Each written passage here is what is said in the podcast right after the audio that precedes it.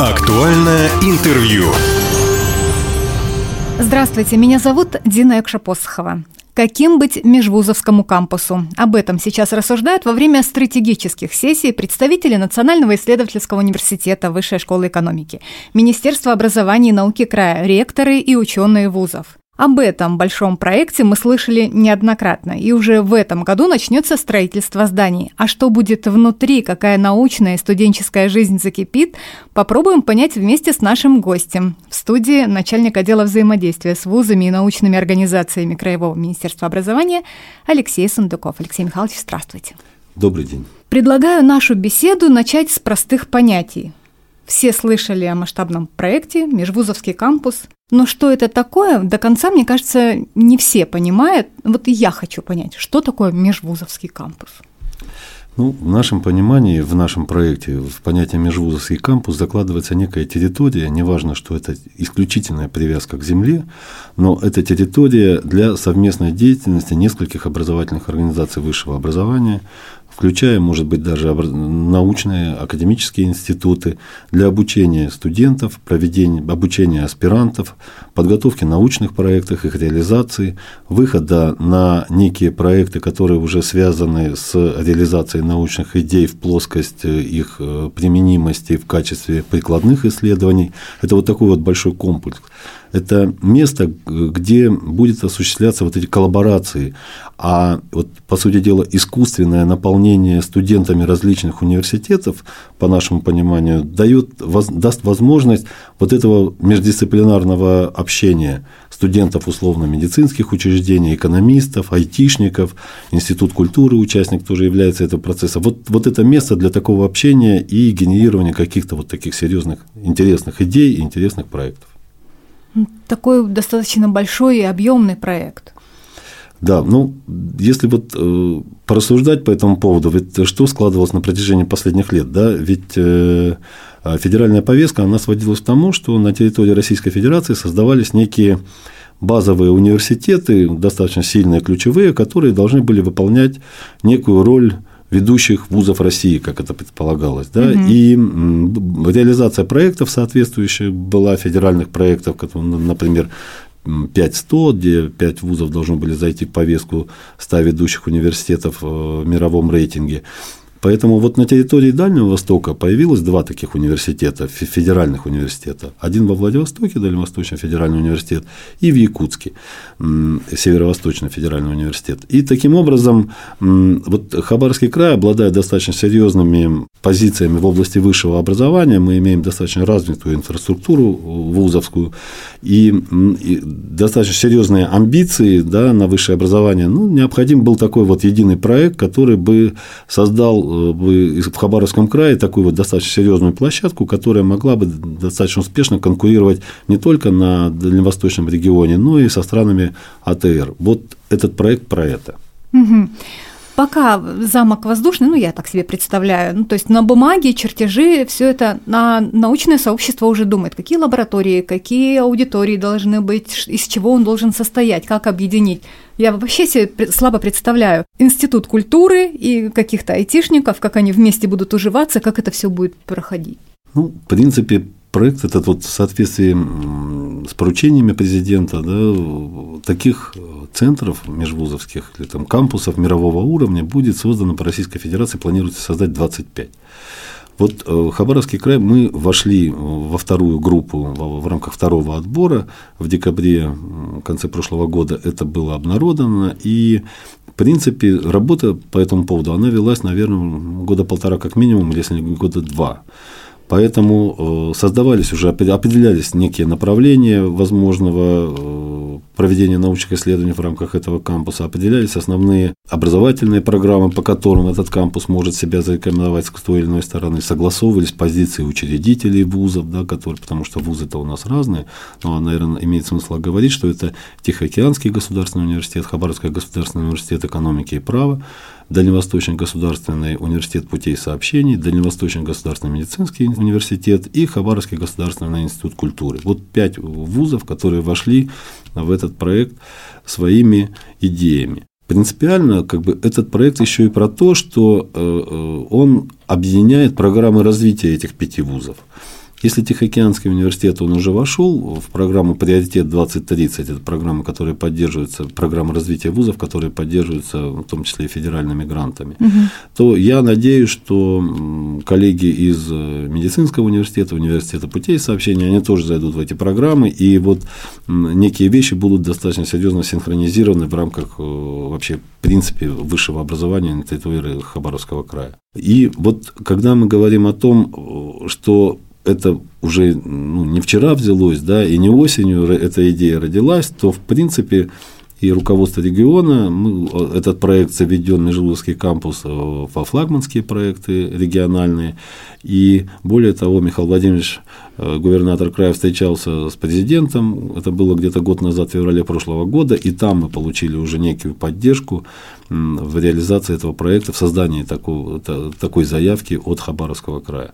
Заявка поддержана, зарисовки уже даже достаточно серьезные архитектурно-планировочные решения уже сформированы, сейчас идет их уточнение. И что происходит в рамках этих вот сессий, о которых мы начали говорить? Угу. Здесь понятно, что а, все эти площади, вновь создаваемые, они должны быть четко структурированы, они должны быть объединены. Понятно, это место там, коллаборации, общения какого-то, место проведения научных исследований. И необходимо понимать, а где какое оборудование будет стоять, потому что разные виды оборудования требуют либо каких-то вентиляционных э, вещей, либо укрепленного фундамента, если это испытательные какие-то стенды и что-то такое. Вот а про это сейчас идет речь, чем, какие лаборатории будут созданы и чем, какое оборудование в них будет стоять. И чем точнее сейчас будут определены цели, тем легче будет в дальнейшем да, все это осуществить. Совершенно верно. Потому что потом э, вот эти архитектурно-планировочные решения, они лягут в основу проектно-сметной документации. Построить мало, нужно же еще и заполнить все это. Студенты, преподаватели, ученые мужи. Как это все будет выглядеть? Ну да, вы знаете, вот последние годы, разумеется, в связи с, демографическими, с демографической ситуацией, в принципе, во всей, во всей Российской Федерации численность студентов неким образом сократилась, количество бюджетных мест остается на уровне достаточно значительном, и, наверное, как бы при хорошем желании поступить в высшее учебное заведение, ну, наверное, сейчас не очень сложно. Это не то, что было там 20-30 лет назад, в советский период, когда вариант был только один, ты выбрал вуз и пошел сдавать туда экзамены, и если ты не прошел, то год потерял, можно сказать. Сейчас возможность есть подавать документы в несколько учебных заведений. В рамках э, этого проекта предполагается, что будет, возможно, создана единая приемная комиссия или, как минимум, единая площадка для профориентации э, высших учебных заведений. Такие разные направления, как может быть единая Ну, дело в том, что вот э, выстраивание этого кампуса, оно должно создать, гармонично, во-первых, вписаться в, непосредственно в город, и мы рассматриваем, что этот кампус станет определенным центром притяжения не только жителей Северного микрорайона, да, где находится, собственно говоря, Тихоокеанский государственный университет университет экономики и права, но и для всех жителей Хабаровского края. Понятно, там есть уже парк Северный. Я так думала, что это не только городская история, это гораздо больше, гораздо шире. Однозначно это гораздо шире, но этот кластер, э, вернее, этот кампус, он входит в мастер-план города Хабаровска как, э, вот, угу. как один из элементов его развития непосредственно городской среды. А э, то, что он выходит за пределы города Хабаровска, я бы даже сказал, за пределы края, потому что кампусы, которые создаются, они должны носить статус мирового уровня, да, и нацеливаться вот на достаточно серьезные такие решения серьезных задач. Поэтому в рамках нашего кампуса там есть показатели, связанные с привлечением иностранных студентов. Ну, а если говорить, в принципе, про образование в Хабаровском крае, то я, наверное, как бы в силу своей деятельности имею возможность сообщить о том, что численность иностранных студентов у нас растет. Если там 4 года назад условно их было 1600, то сейчас их 2300. Тысячи человек обучается в вузах Хабаровского края иностранных граждан. Поэтому э, создание кампуса, ну, как мне представляется, создать дополнительные возможности привлечения иностранных студентов здесь у нас. Иностранные студенты – это, наверное, такая важная ступенька. А из других регионов страны к нам приезжают поступать? Ну да, если говорить вообще в принципе по приемную кампанию, то у нас до 60 в прошлом году 65 даже субъектов федерации, абитуриентов из 65 субъектов федерации, которые подавали документы. Понятно, сейчас возможности изменились, можно подать ВУЗ, через ВУЗ онлайн, через госуслуги, mm-hmm. да, документы, поэтому эта география достаточно широка. Если говорить об обучающихся, то непосредственно поступивших в вузы края, то это 45 субъектов федерации, которые обучаются здесь в Хабаровском крае. Понятно, что Дальний Восток представлен наиболее плотно. Это, как правило, это э, север Приморского края, значит, к нам приезжает Амурская область, Сахалин, Магаданская, ну, то есть Еврейская автономная Восток. область, да, там. Поэтому здесь вот география, понятно, она как бы больше ориентирована на, на дальневосточной территории, но тем не менее у нас и Питер учится, и Новосибирск. И Алексей Михайлович, про студентов мы поговорили преподавательский состав, э, еще выше какие-то научные исследования. Здесь э, немножко другая структура. Студентов, понятно, легко привлечь, молодежь все равно будет учиться. Да, вы знаете, и, наверное, это достаточно серьезный такой, если не камень преткновения, но это достаточно серьезная такая задача, и она выделяется абсолютно самостоятельно. Если как бы замахиваемся на достаточно серьезную высшую школу, то по ней должна быть преподавательский состав соответствовать каким-то таким требованиям серьезным. То есть должны угу. появиться какие-то направления подготовки, которые будут либо уникальными для Хабаровского края, либо однозначно предпочтительными при выборе абитуриентами или там, аспирантами своей подготовки. Поэтому, в принципе, краевым правительством в прошлом году уже было принято решение, за счет средств краевого бюджета выделяются гранты вузам и научным организациям на подготовку аспирантов, которые будут работать в вузах и университетах э, Хабаровского края. То есть в прошлом году было зачислено 30, около 30 человек на эти программы. И мы так полагаем, что так или иначе эти люди, они, по сути дела, уже смогут работать через 3-4 года после окончания аспирантуры непосредственно э, на кампусе, новом межвузовском кампусе. Но это, наверное, еще не все. Прорабатываются варианты привлечения специалистов, ну, с достаточно широким именем, уровневых ученых, да, для того, чтобы создать здесь какие-то, может быть, специфические направления, научные направления, или укрепить их, поддержать их. Чтобы Алексей Михайлович, я сейчас думаю, как дальше. вот со своей э, стороны, когда говорят выбрать школу, нужно не школу выбирать, а учителя, к которому ты идешь. А здесь, когда речь идет о высшем образовании, о твоем будущем, о твоем мировоззрении, тоже имя педагога, который тебя поведет, немаловажное значение имеет. Совершенно верно. Ведь когда вот уходит же вот эта риторика от отъезда, во всяком случае, мы от отъезда молодежи с Дальнего Востока, мы от нее начинаем отказываться. Потому что, в принципе, наверное, когда молодые люди начинают выбирать себе место, где они будут учиться, они, скорее всего, выбирают вот этот вот период обучения.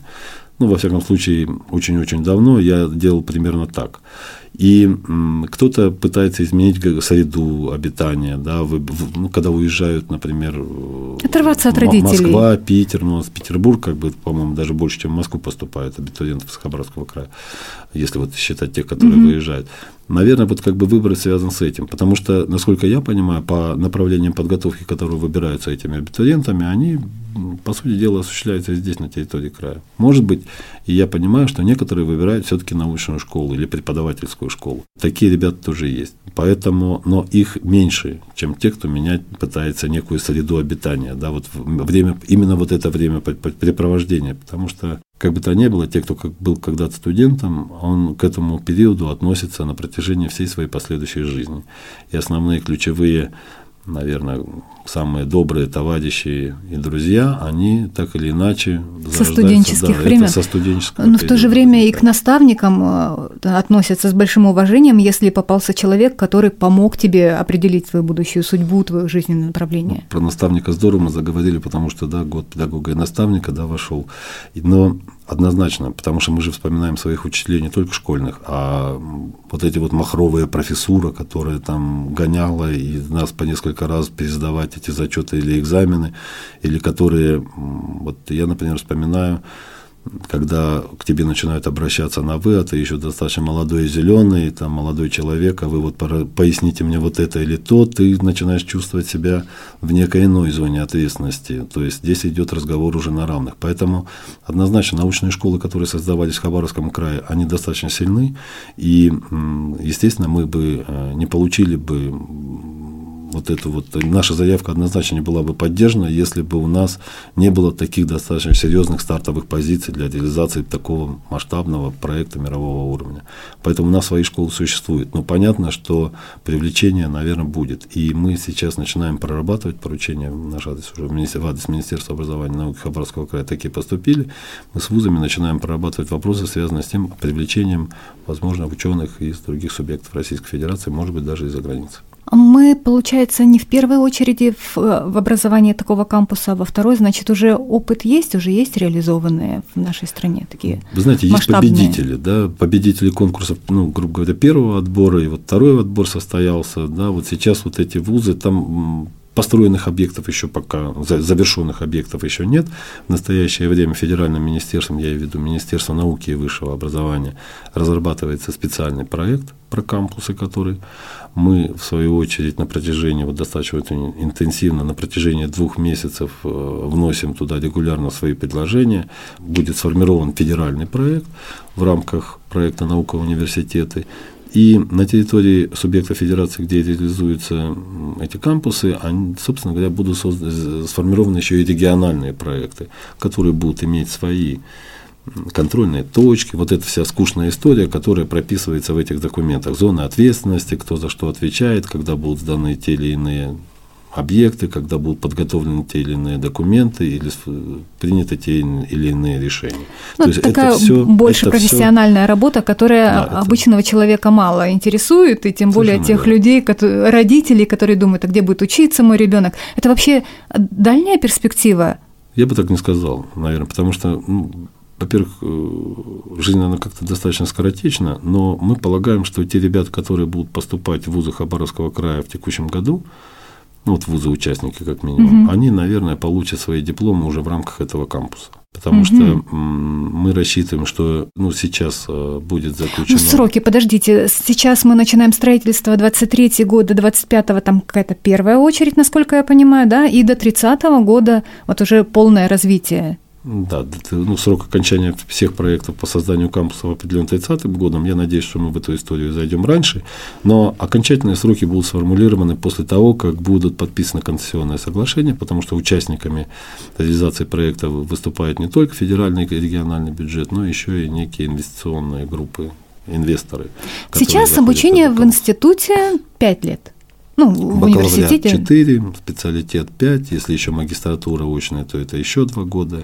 Ну, то есть э, те люди молодые, которые в этом году завер... заканчивают школу, окончание, да? И поступают да? на бакалавриат, то вполне возможно, что они получат диплом свой в стенах уже нового кампуса одного из их объектов. Понятно, там будет э, поэтапная сдача объектов, и мы на это очень сильно рассчитываем. Это мы так вот ближние шаги просчитали. А если глобально подумать, для чего нам это здесь, в Хабаровском крае, в Хабаровске, чем это может обернуться вообще? 21 век, век Дальнего Востока, да, как был определен. И я так понимаю, вот эти решения, которые сейчас происходят, они как раз с этим связаны. Ситуация, которая сложилась, понятно, вектор э, сейчас ориентируется на более глубокое и полное взаимодействие со странами Азиатско-Тихоокеанского региона, и поэтому мы здесь должны создавать некие свои преимущества, в том числе и в области высшего образования. Высшее образование в России оно всегда было востребовано и в советский период, школы эти сохранились, развились. Поэтому вопрос связан с созданием условий для возможности проведения серьезных как фундаментальных исследований, так и решения прикладных задач на основании этих фундаментальных результатов, которые получают.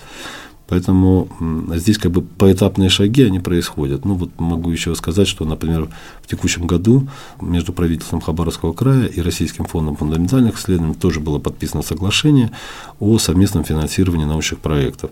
Это по 50 миллионов рублей с каждой стороны ежегодно может быть выделено на проведение научных исследований. Ну, а это для... большие деньги, вот очень сложно понять так.